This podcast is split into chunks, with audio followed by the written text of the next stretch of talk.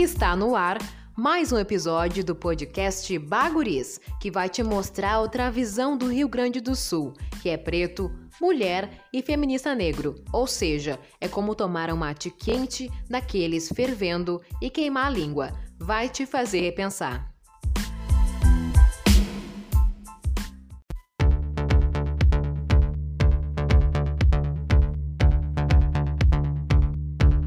E aí, guris?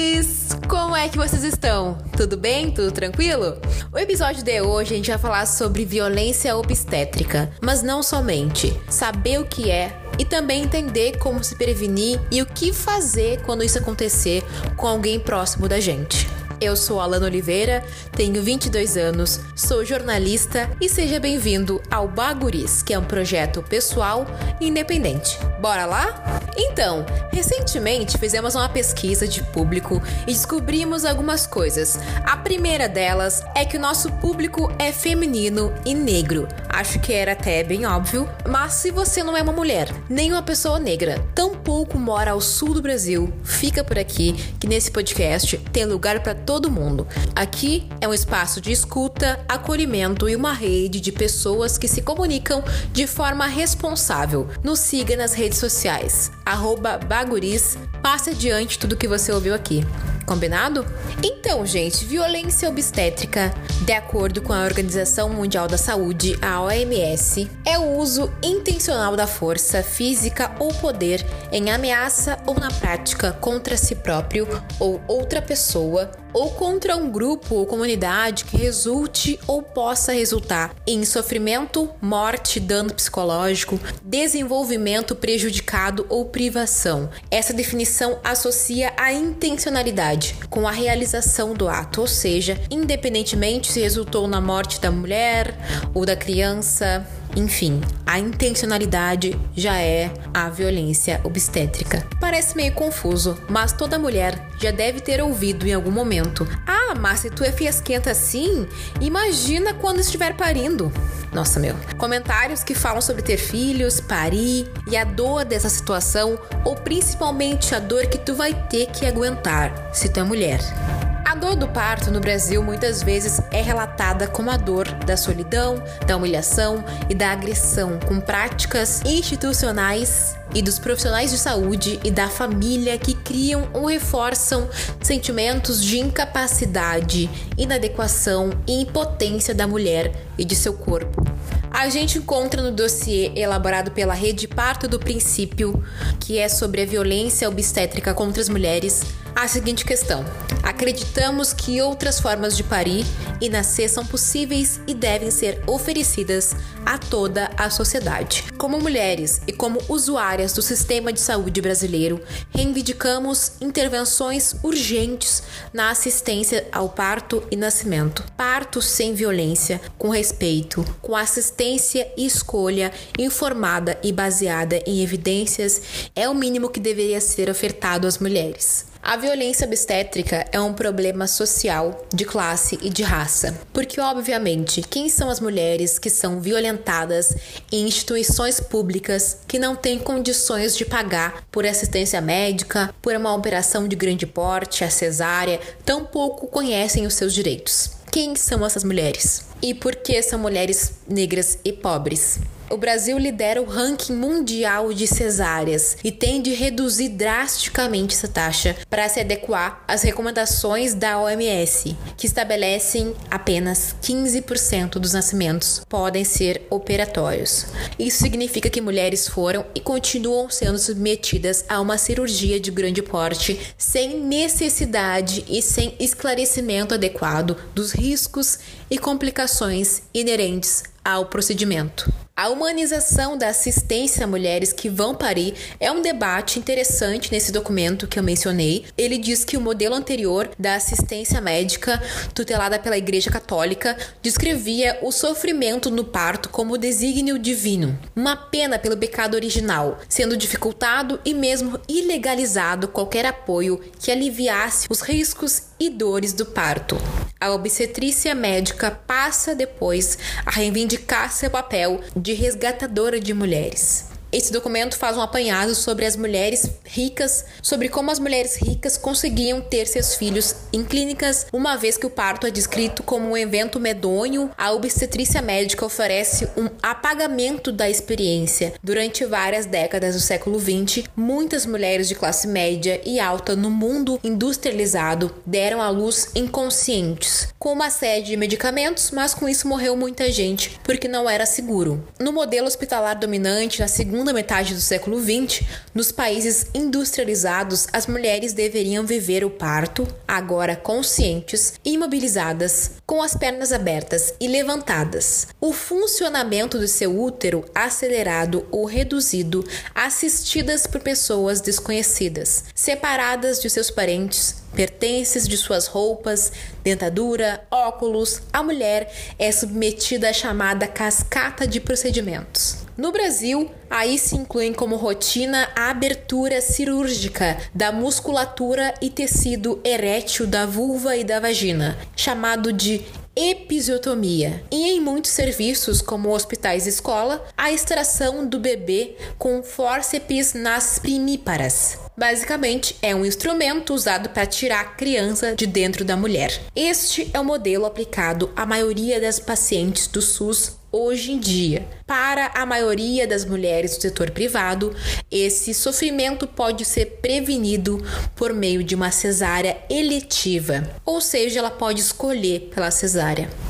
Com relação às leis, gente, existe uma lei chamada 11.108, do dia 7 de abril de 2005, também chamada de Lei do Acompanhante, que foi um marco na representação do reconhecimento do bem-estar da parturiente, a mulher que vai parir, nas perspectivas da medicina baseada em evidências e da humanização. Essa lei garante que toda gestante tenha direito a um acompanhante de sua escolha durante o período de pré-parto, parto e pós-parto, ou seja, desde o momento em que chega à maternidade até 48 horas após o nascimento, salvo sob a orientação médica contrária. Porém, essa lei tem uma série de questões, porque não prevê, por exemplo, nenhuma punição ao hospital, ao médico que não quiser deixar essa mulher ter esse acompanhante. Enfim, tem uma série de questões que a gente vai debater também hoje com as nossas entrevistadas. Outra parte do texto que está nesse dossiê é bem interessante. Vou falar aqui. A violência em maternidades é em grande parte resultado da própria precariedade do sistema, que além de submeter seus profissionais a condições desfavoráveis de trabalho, como a falta de recursos, a baixa remuneração e a sobrecarga da demanda social, ou seja, a demanda de trabalho cresce e o dinheiro diminui. Também restringe consideravelmente o acesso aos serviços oferecidos fazendo, entre outras coisas, com que mulheres em trabalho de parto passem por uma verdadeira peregrinação em busca de uma vaga na rede pública, com sério risco para suas vidas e as vidas de seus bebês. Por outro lado, o desconhecimento e a falta de respeito para com os direitos sexuais e reprodutivos da mulher, além da tácita imposição de normas e valores morais depreciativos por parte dos profissionais, também são apontados como importantes fatores na formação da complexa trama de relações que envolvem os atos de violência institucional contra gestantes. Estes são maus tratos vividos pelas pacientes, na maioria das vezes, segundo alguns autores, encontram-se relacionados a práticas discriminatórias por entrelaçamentos com discriminação de classe social, etnia, subjacentes à permanência de uma ideologia que naturaliza a condição social da reprodutora da mulher como seu destino biológico e marca uma inferioridade física e moral da mulher que permite que seu corpo e sua sexualidade sejam objetos de controle da sociedade através da prática médica. Parte dos profissionais quanto ao gênero. Gente, com essa parte do texto dá pra gente conseguir pensar na dimensão deste problema. Pergunto para vocês: Vocês conhecem alguma mulher que passou por isso? Eu sei diversos relatos, conheço muitas mulheres, mas hoje aqui no Baguris foi muito difícil conseguir alguém que falasse abertamente sobre isso, porque, gente, é tu falar de uma violência, né? A gente não tá falando só de xingamentos. Teve casos horríveis de mulheres que chegaram a perder a vida do filho. Tem casos de médicos que fizeram laqueadura, que romperam as trompas das mulheres para que elas não pudessem ter mais filho. Com a audácia, eu diria, com a opinião de que essas mulheres têm muitos filhos. Enfim, existe uma, uma norma de controle de natalidade que é uma questão de gênero muito forte, muito pesada, que também é uma questão racial. E eu acho que a gente ficar atento a essas questões é o mínimo que a gente pode fazer, sabe? É o mínimo que a gente pode fazer. E é para isso que esse podcast está aqui, para escutar essas mulheres que passaram por isso, mas para sobretudo escutar pessoas que entendem sobre isso. Por favor, prestem atenção nas próximas entrevistas.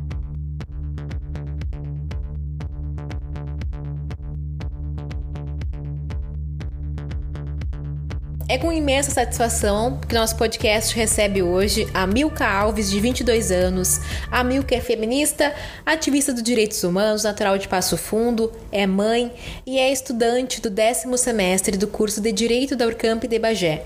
E também é estagiária da Defensoria Pública do Estado do Rio Grande do Sul. Oi, Milka, tudo bem com você? Oi, tudo bem? Gostaria de agradecer o convite, muito obrigada. Estou muito feliz e me sentindo muito prestigiada de ter sido convidada para participar do teu podcast. Sou muito fã. Então, eu já conhecia o tema, mas o que me despertou trazer ele pro podcast foi o teu trabalho, né, Milka? O que que te levou a estudar sobre violência obstétrica no Sistema Único de Bagé? Eu tive vontade de pesquisar esse tema porque eu tenho um filhote, um filho, né, de 4 anos, e eu ganhei ele no ano de 2016 pelo SUS aqui em Bagé. E eu resolvi pesquisar sobre esse tema porque no dia que meu filho nasceu, eu não sofri nenhuma prática de violência obstétrica, mas eu fiquei me policiando para não ser maltratada, para não ser xingada. Eu, eu aguentei a dor de uma maneira muito desumana, sozinha, sem acompanhante, e aquilo me despertou por que, que as coisas acontecem dessa maneira? Por que, que isso é tão desrespeitado? Por que, que nós não somos tratadas com dignidade? Por que somos castigadas por sermos mães, né? Por que, que isso acontece? E se isso acontecia muito na proporção que, que eu imaginava, né? Porque a gente, a gente já sabe que a maioria das mulheres que vão ganhar o filho pelo SUS, elas já vão com medo para ganhar os filhos, né? E isso me levou a pesquisar esse tema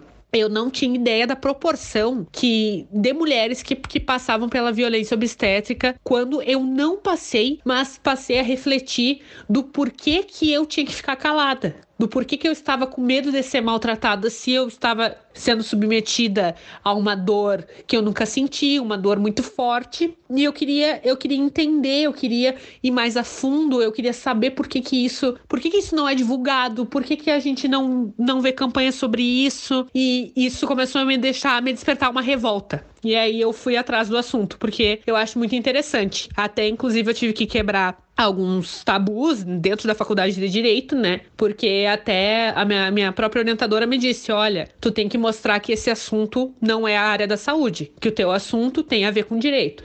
Então eu fui atrás procurar quais eram os nossos direitos, né? Que a gente tem direito ao acesso à saúde, a gente tem direito à dignidade, a gente tem que ser tratada com dignidade. Então por isso eu fui procurar, independente da gente estar pagando ou não, a gente tem que ser bem tratada, né? Com certeza todas nós. Por isso eu resolvi pesquisar sobre a violência obstétrica. Infelizmente, eu conheço muitos relatos de violência obstétrica, mas para explicar para quem está nos ouvindo o que vem a ser violência obstétrica e quais são as principais formas. No âmbito do direito, a gente tem as convenções interamericanas, que são convenções de âmbito internacional, né? É fora, é fora do nosso âmbito jurídico nacional. E a gente tem reconhecido numa convenção que a violência obstétrica ela é uma forma de violência contra a mulher, ou seja, existem outras formas de violência contra a mulher que muitas vezes não são feitas só pelos companheiros das mulheres, mas também por uma equipe médica, né? E o que, que é a violência obstétrica, né? Que é muito importante, assim, porque muitas pessoas que eu conversei não sabiam que o que elas tinham passado era violência obstétrica. Violência obstétrica é mais ou menos quando acontece um procedimento que ele é realizado de, de forma invasiva no corpo dessa mulher ou de forma desnecessária, porque existem procedimentos que não são, eles não são recomendados pela Organização Mundial da Saúde. Então, eles são considerados desnecessários ou são procedimentos que muitas vezes são necessários, mas são feitos sem o consentimento das mulheres. Porque o que, que acontece? Quantas pessoas, né? Quantas de nós não nunca sentimos a sensação de estar no hospital e tu não saber como vai ser feito, tu não sabe para onde vão te levar, o que que vão fazer contigo, não te explicam se estão te, se estão te aplicando, te colocando um soro, eles não explicam o que que eles vão fazer, para que que serve aquilo. A gente fica num limbo, né? Então, a violência obstétrica ela vai nesse sentido.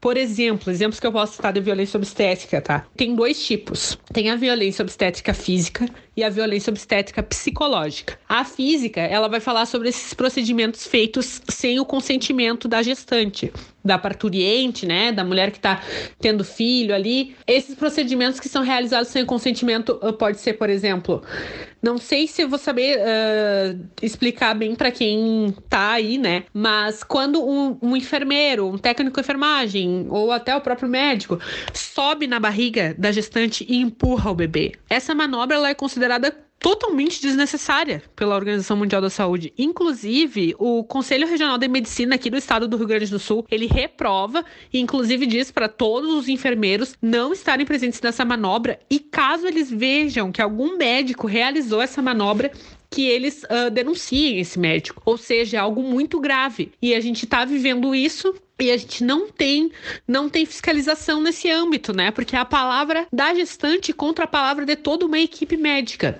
Outro exemplo, a episiotomia, que é uma, um corte que ele é feito na vagina para aumentar o canal de passagem do bebê. Só que se ele for feito de forma deliberada, ele pode causar infecções na mulher. E isso é muito perigoso. E isso não é questionado. Na verdade, em alguns, em alguns estados, tu fazer a episiotomia sem perguntar para as mulheres é considerado uma prática criminosa. Então, a gente vê o quanto isso é problemático, o quanto o corpo da mulher se torna um objeto, o quanto o corpo da mulher é simplesmente um prontuário, é, é só um, um pedaço de papel, um número que vai sair dali. O importante é a criança nascer com vida. Então, é muito importante, por isso que a gente tem essa bandeira para a humanização dos partos, para que a mulher seja a protagonista do parto, que ela saiba o que está acontecendo, que ela diga o que ela quer que aconteça no parto dela. Outra coisa muito importante importante um tipo de violência psicológica obstétrica é tu coibir, né? Tu não deixar o acompanhante estar ali, porque a lei do acompanhante, que é uma lei federal, ela fala que o acompanhante ele pode estar no pré-parto, durante o parto e no pós-parto imediato. Um acompanhante de escolha da, da mulher. Mas chega na hora, tu chega no bloco e ninguém te pergunta nada, tu entra, tu fica lá sozinho e se tu dá sorte, eles convidam alguém para assistir a hora que o bebê tá nascendo. Muitas pesquisas uh, relatam que quando a mulher ela está com um acompanhante desde o momento que ela ingressa no bloco obstétrico, o parto é muito mais rápido e muito mais tranquilo. E a expectativa, a chance dele ser natural é muito maior. Porque essa mulher está acolhida, essa mulher está produzindo ocitocina, que é o hormônio que vai gerar, vai fazer a dilatação essa mulher tá, tá mais tranquila, ela tá dividindo aquela dor com alguém. Outra coisa que é considerada violência, né? Uh, psíquica, psicológica é quando essa mulher não é informada de como o filho dela tá, se os batimentos cardíacos estão bem, se o líquido tá bem, se tá tudo tranquilo. E também, né, que a gente tá muito acostumado a ver, são aquelas frases, né, do pessoal da equipe de saúde, quando a mulher tá em um momento de extrema dor, às vezes ela tá gritando, e aí ela escuta, ah, na hora de fazer foi bom, ou daqui a pouco tá aqui de novo, que é uma coisa que a gente escuta muito, né, principalmente nós que somos mulheres de classe baixa, escutamos muito essa frase: ai, ano que vem tá aqui de novo. Ai, porque para fazer foi bom. Isso acontece muito entre nós que mulheres que não temos condições, né, de arcar com parto de forma particular e a gente acaba sendo castigada por ter tido um filho, o que não diz respeito a nenhuma das pessoas, né, da equipe de saúde. Milka, no que tange o meio jurídico, o que alguém que passou por alguma situação de violência obstétrica pode fazer? O passo a passo mesmo. Quantas providências que a gente pode tomar quando isso acontece conosco, quando acontece com alguém da nossa família? A primeira coisa é registrar um boletim de ocorrência. Por quê? Apesar de não ter uma legislação que fale sobre a violência obstétrica, porque o que, que a gente tem de lei hoje? É muito importante, tá? A gente tem a lei do acompanhante, né? Que vai falar que toda mulher tem direito a um acompanhante no pré-parto, durante o parto, após o parto, né? Que nem eu tinha explicado. E é isso. Aqui no município de Bagé, a gente tem uma lei municipal que fala que a presença da doula, que é aquela mulher que está ali para auxiliar, uma mulher que faz um curso para auxiliar no parto e que ajuda muito nos partos humanizados, não vai substituir a presença do acompanhante. Os dois vão poder estar ali no momento do parto na teoria, né? Também a gente tem uma legislação do estado de Santa Catarina, que ela fala o que, que é a violência obstétrica, quem pode praticar. Inclusive, essa lei de Santa Catarina ela fala que o companheiro também pode praticar violência obstétrica caso ele atente de alguma forma contra a dignidade da mulher, né? E também fala sobre o que, que é, quais são os atos de violência obstétrica. Mas ela não diz, ela não prevê punição para quem pratica violência. Então ela é ineficaz, porque a gente precisa de uma legislação que puna de forma criminal, de forma penal, as pessoas que fazem a violência obstétrica. Acredito que é um assunto muito mais sério do que da maneira que ele é tratado atualmente. Outra coisa, não é necessário pagar advogado, tá? Não precisa pagar advogado. A Defensoria Pública do Estado do Rio Grande do Sul, ela dispõe de defensores públicos que vão atuar nas causas de violência obstétrica e apesar de não existir uma tipificação do crime de violência obstétrica, a gente tem o crime de lesão corporal, a gente tem o crime de ameaça, né? Dependendo do teor do, do tratamento do médico, da médica, da enfermeira, do enfermeiro, a gente tem o crime de ameaça, a gente tem o crime de injúria, que é quando a pessoa, né, ofende, nos ofende cara a cara, e também, né, ah, nos casos mais graves, a gente tem até homicídio. Mas enfim, no caso da Defensoria Pública do Estado do Rio Grande do Sul, é possível pedir uma reparação civil. O que, que, é isso? A pessoa vai ir até a defensoria, desde que ela tenha renda de até três salários mínimos, né? Por toda a família, a renda familiar de até três salários mínimos. Essa mulher vai ir até a defensoria, de preferência, ó, se aconteceu alguma coisa que, que feriu, algum, alguma perfuração, por exemplo, no, algum um caso que a gente teve lá na defensoria, a mulher teve o útero perfurado e o profissional, o médico, né, simplesmente disse que ela não poderia ter mais filhos. E ela ficou sentindo dor por muitos e muitos meses, com um filho recém-nascido, passando muito trabalho.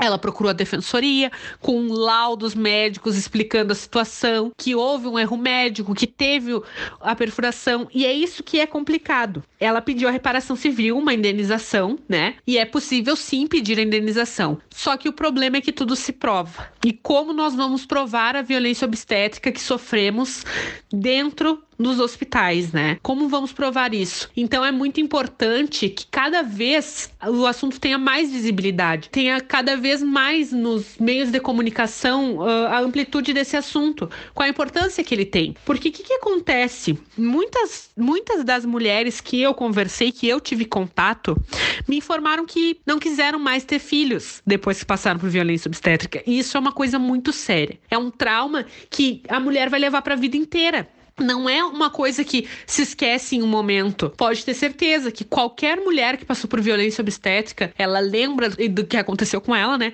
E ela vai lembrar pro resto da vida dela. Isso foi uma coisa, foi um índice muito gritante, assim, porque mais de 40% das mulheres que responderam à minha pesquisa, porque eu fiz uma pesquisa, uh, mais de 40% dessas mulheres informaram que não quiseram ter mais filhos depois da violência obstétrica. Então isso é muito sério o jeito que os profissionais, que o Estado age diante da dor da mulher, não pode impedir que ela tenha mais filhos, não pode entrar no privado dessa mulher, traumatizar essa mulher dessa maneira. Então, a gente precisa dar visibilidade ao assunto para que as mulheres estejam cada vez mais capacitadas a entender sobre esse assunto. O que que acontece? A gente muitas vezes vai para lá e não sabe o que está acontecendo. E é aí que eles tomam conta. É aí que a gente não sabe o que está acontecendo com a gente e a gente acaba sendo, sendo refém dessa situação. Então eu acho muito, muito importante que cada vez mais a gente fale sobre a violência obstétrica, a gente chame uma amiga para falar sobre isso, a gente deixa ela atenta.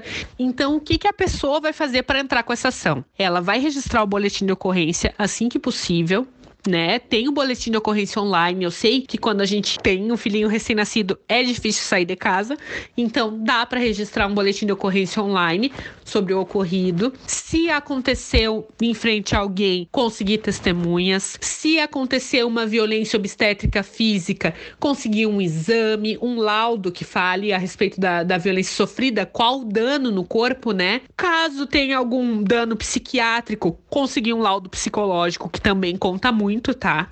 Não pensem que só, ah, não, foi só um problema psicológico que me gerou um trauma. Não, também é muito importante, tá? Um laudo psicológico, a gente tem psicólogos pelo SUS em grande parte do estado, né? Eu não, não posso falar com propriedade, dizer que todo o estado tem, porque realmente eu não sei, mas uh, a gente conta com psicólogos pelo SUS em algumas partes do estado, em grande parte, acredito. Então, procurar trazer esse laudo psicológico, conseguir juntar testemunhas o máximo possível. A gente precisa fazer valer os nossos direitos, tá? A gente vem, entra com uma ação e a gente tenta uma indenização. A gente precisa parar com isso. A gente precisa parar com essa sensação de impotência, com essa sensação de que essas pessoas são superiores a gente porque a gente não tem escolaridade.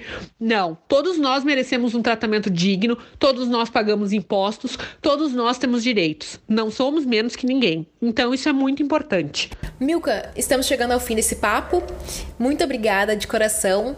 Deixa tuas redes sociais e alguns estudos para quem quiser saber mais sobre o assunto. Eu que agradeço muito, Alana. Sério, eu fico muito feliz. Eu te acho uma mulher extraordinária, muito batalhadora, muito lutadora, te admiro muito e fico muito feliz de ter sido convidada para esse podcast maravilhoso que eu sou fã. As minhas redes sociais, o meu Facebook é Milka Alves de Lima. E o meu Instagram, o arroba é Milka Alves de Lima também, Milka com K. Eu pretendo mais pra frente, né, porque eu ainda não sou advogada, então mais pra frente eu pretendo ter um Instagram jurídico que vai falar sobre, sobre temas assim, né, direcionado principalmente ao direito das mulheres, que eu gosto muito. E sobre o assunto, a autora que eu mais gosto, que ela é pós-doutora, né, é a Carmen Simone Grilo Diniz. Ali, para pesquisar os artigos dela, é só ir no Google Acadêmico, digita Google Acadêmico ali no Google mesmo, e ele vai entrar nesse Google Acadêmico e vai se tu pesquisar o nome dela, tu consegue achar os artigos dela. Ela é maravilhosa, assim. Ela tem um posicionamento muito parecido com o meu, ou melhor, eu sou muito parecida com ela, né? E eu gosto muito de, do assunto na visão dela. Então eu com certeza indico ela. E também o dossiê da rede Parto do Princípio que é o nome Parirás com Dor. Ele tem várias páginas, ele é muito interessante e ele explica lá todas as práticas de violência obstétrica, por que que isso acontece, é muito bacana mesmo. Se vocês se interessarem pelo assunto, embarquem, vocês vão amar. É muito interessante saber sobre isso. Agradeço muito, muito pelo convite e espero que eu tenha agregado alguma coisa ao conhecimento de vocês. E empoderem essas mulheres. Vão atrás dos seus governantes. Vamos fazer acontecer uma legislação contra a violência obstétrica. Muito obrigada. Um beijão. Então, gente, para entender sobre violência obstétrica por parte dos profissionais da saúde, nós chamamos a Marcela Leivas, que é feminista, enfermeira, residente do programa multiprofissional de atenção materno-infantil e obstetrícia do Grupo Hospitalar Conceição. Oi, Marcela. Oi, Alana, tudo bem? Oi, Guris. Então, meu nome é Marcela Leivas, eu sou enfermeira. Eu faço residência no Grupo Hospitalar Conceição. O meu programa é Atenção Materno Infantil e Obstetrícia. Importante reforçar que eu não sou uma enfermeira contratada do Grupo Hospitalar Conceição. Eu faço residência, que é um programa de formação em trabalho então, votar no grupo, a princípio, até março do ano que vem. É, e esses posicionamentos que eu vou trazer aqui, obviamente, são baseados na minha experiência dentro dos hospitais do grupo, aí no Hospital Fêmea, no Hospital Nossa Senhora da Conceição, e outras vivências que eu tive durante a minha formação acadêmica e os locais que eu trabalhei e que eu passei como enfermeira. Eu estou muito feliz de ter sido convidada para vir falar sobre esse tema, porque esse tema é o tema da minha vida, é o que norteia a minha prática profissional. É um espaço muito potente, assim, para a gente mudar muitas coisas da nossa sociedade, né? A forma como as mulheres são tratadas durante o parto, como os nascimentos acontecem reflete muito da nossa sociedade, né? As relações de gênero elas são reproduzidas e, enfim, vivenciadas uh, dentro das instituições de saúde. É importante lembrar que o parto é um evento natural, fisiológico, e que na maioria das vezes não necessita de nenhuma intervenção, apenas de monitorização por profissionais capacitados e principalmente de paciência. Até praticamente os anos 70 aqui no Brasil, os partos eram eventos familiares que aconteciam em casa. Hoje há uma retomada desse movimento, né, para dentro de casa, motivado entre outras coisas pela tentativa de fugir da violência obstétrica.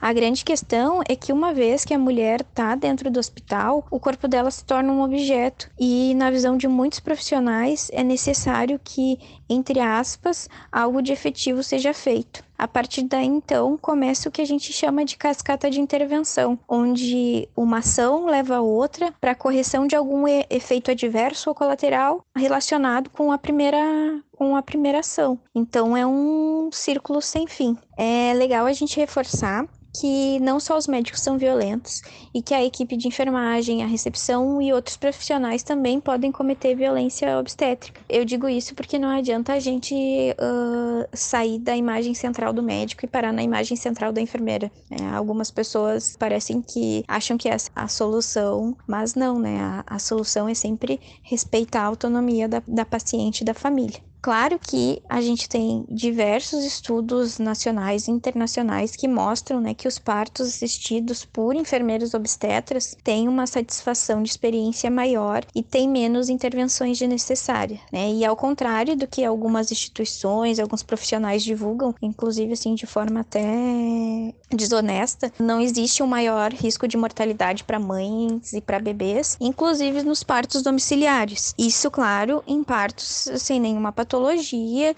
né, sem nenhum risco e com o pré-natal bem feitinho.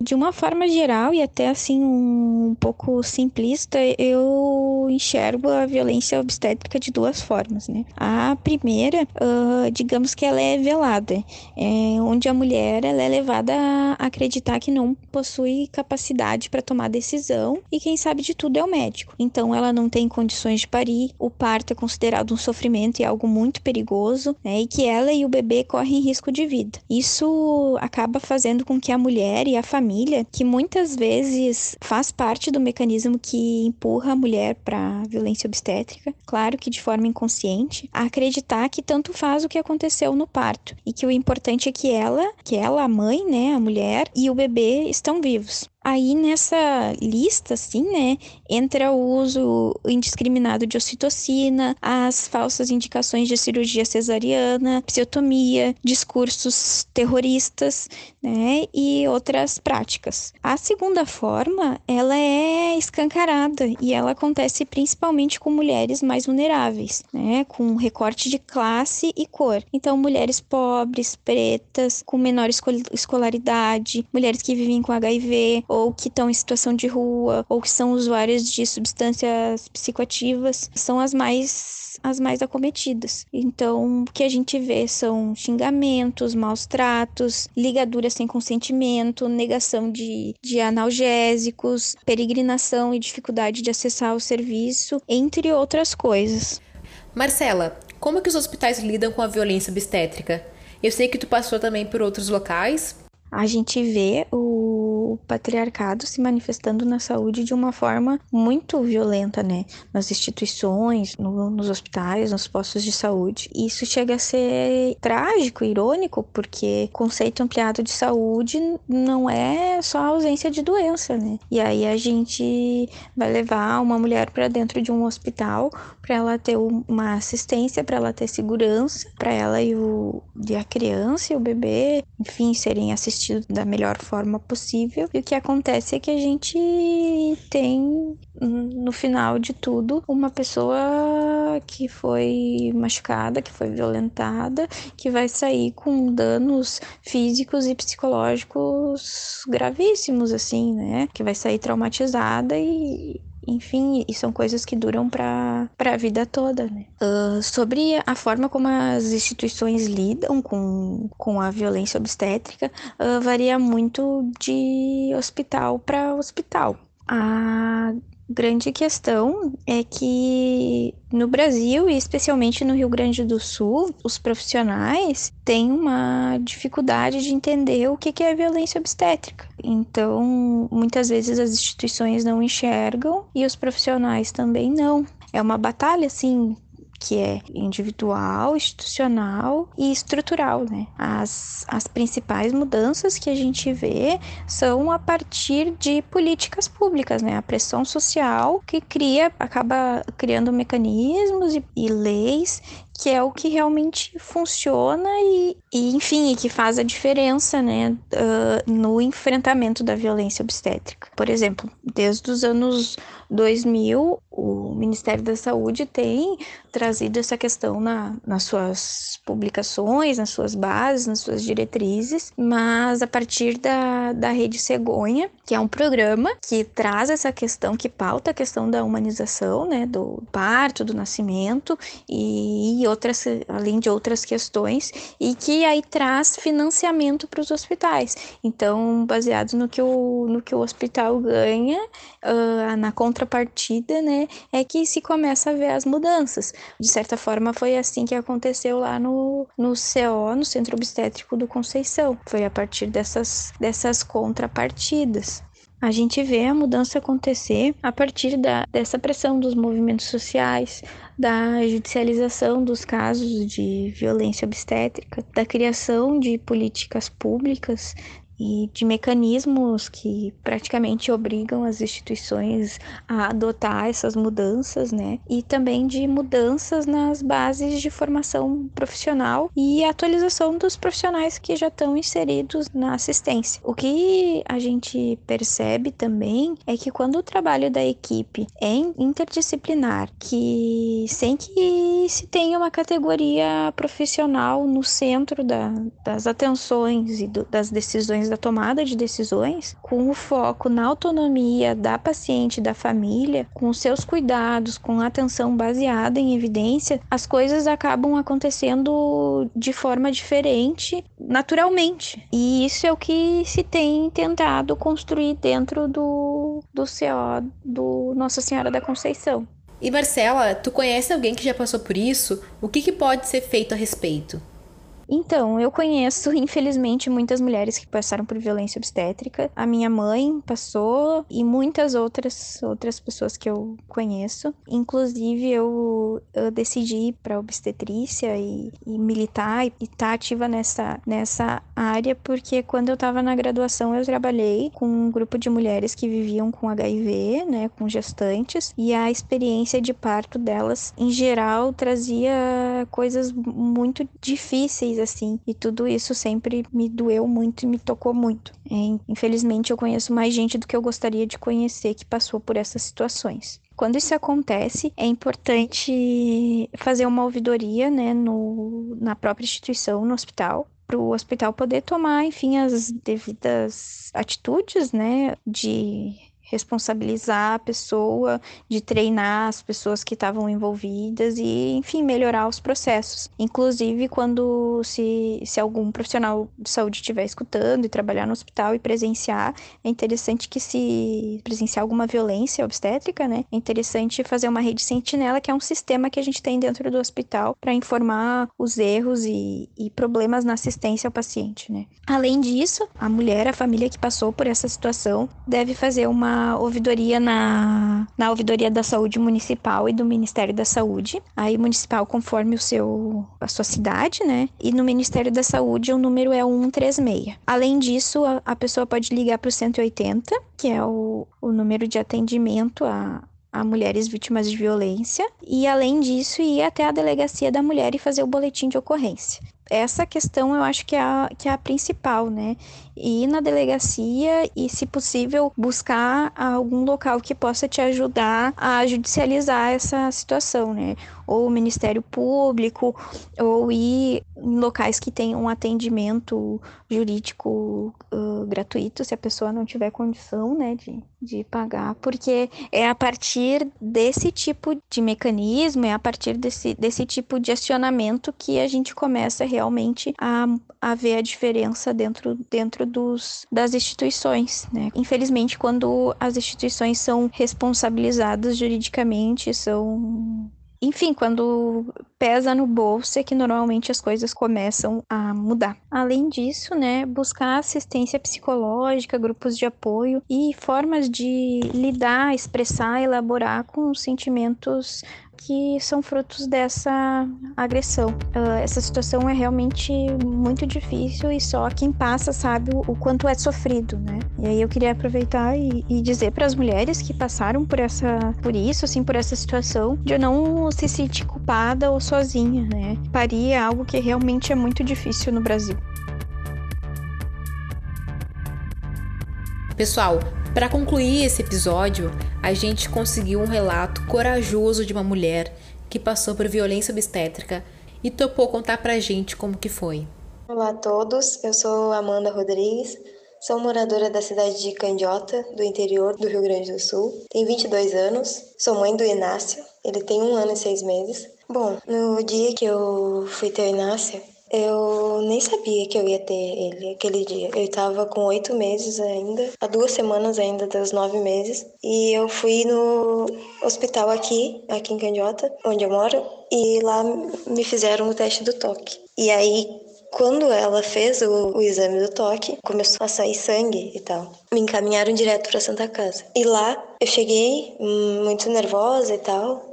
Não sabia se ia poder ter o Inácio normal, se ia ter que fazer uma cesárea. Tava bem preocupada, assim. Tava com quatro dedos de dilatação aqui em Candiota. E quando eu cheguei lá, tava, acho que estavam cinco, seis dedos. E esperei um tempo e veio o médico que fez o meu parto para fazer outro exame de toque. E já nesse momento, quando eu cheguei lá para fazer o exame do toque, ele nem olhou para mim, não olhou para minha cara, nada, nem falou comigo e só botou a mão muito forte dentro de mim. Tirou e saiu, e não falou nada. E aí as enfermeiras, eu já vi que elas estavam meio receosas já do médico, só observando ele e tal, não falavam muito. E falaram para mim que assim era o jeito dele, que esse era o jeito dele mesmo. Dali eu já fiquei muito nervosa, com muito medo, né? De tudo que poderia vir a acontecer, dele ser o médico. Tanto que eu pensei, não, vou segurar o máximo que dá, porque eu não, não quero que ele faça meu parto, eu não quero mesmo.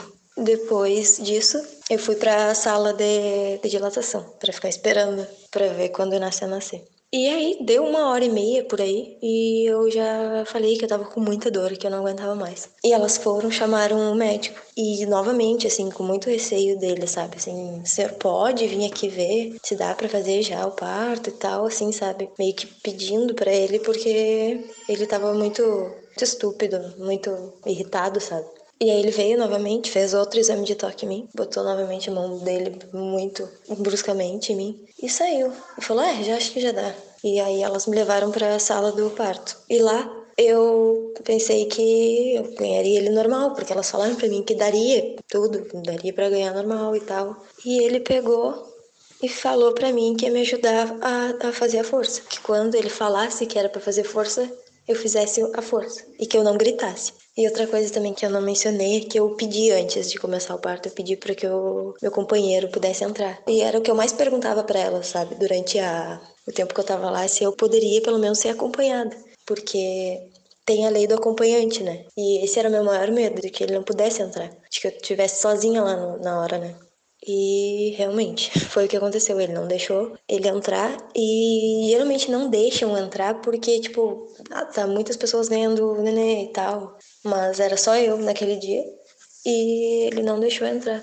E até o meu companheiro não quis nem fazer alguma coisa para intervir, até porque ele sabia que eu queria ganhar normal, não queria também me deixar mais, mais nervosa, então, então deixamos assim mesmo. E lá ele falou isso para mim, que ia me ensinar a fazer força. E aí, na primeira força que eu fui fazer, ele falou que eu tava fazendo força errada. E aí, eu fiz a segunda força e ele falou novamente que eu tava fazendo força errada e que ia ter que me dar uma ajudinha. E aí ele pegou o fórceps, o ferro, e aí ele me cortou, botou o ferro em mim, deu três puxão no Inácio praticamente, e o Inácio nasceu, e seguiu me costurando ali. E aí eu falava para ele que tava com dor, e ele falava para mim que, ah, tu nunca foi no dentista, não? Isso aqui é umas agulhadinhas de anestesia e tal. E meio que ria de mim. Aí eu comecei a chorar, né? Mas na verdade eu tava chorando porque o Inácio tinha nascido e eu achei aquilo muito emocionante também, né? Meu filho tava aqui comigo, porque ele me deu nos braços quando ele nasceu. E eu fiquei muito emocionada, assim. E aí eu perguntava para as enfermeiras, eu vou ficar viva, eu vou ficar viva. E elas falavam, não, tu vai ficar viva e tal. E eu só queria que ele terminasse logo aquilo. E assim que ele terminou, eu fui pro corredor. Mas assim, isso é o que aconteceu, mas na, na minha cabeça, tudo que eu planejei, tudo que eu, tudo que eu queria que fosse, entendeu? Não aconteceu, nada aconteceu. Em momento nenhum ele, ele falou comigo, ele conversou, ele me explicou, sabe, que estava fazendo alguma coisa porque o Inácio estava acontecendo alguma coisa com ele ou não. Foi isso mesmo, ele só fez o que era melhor para ele, né? Mas esse é meu relato e não acho vazio contar, até porque muitas mulheres passam por isso, muitas mulheres passam e acham que é normal.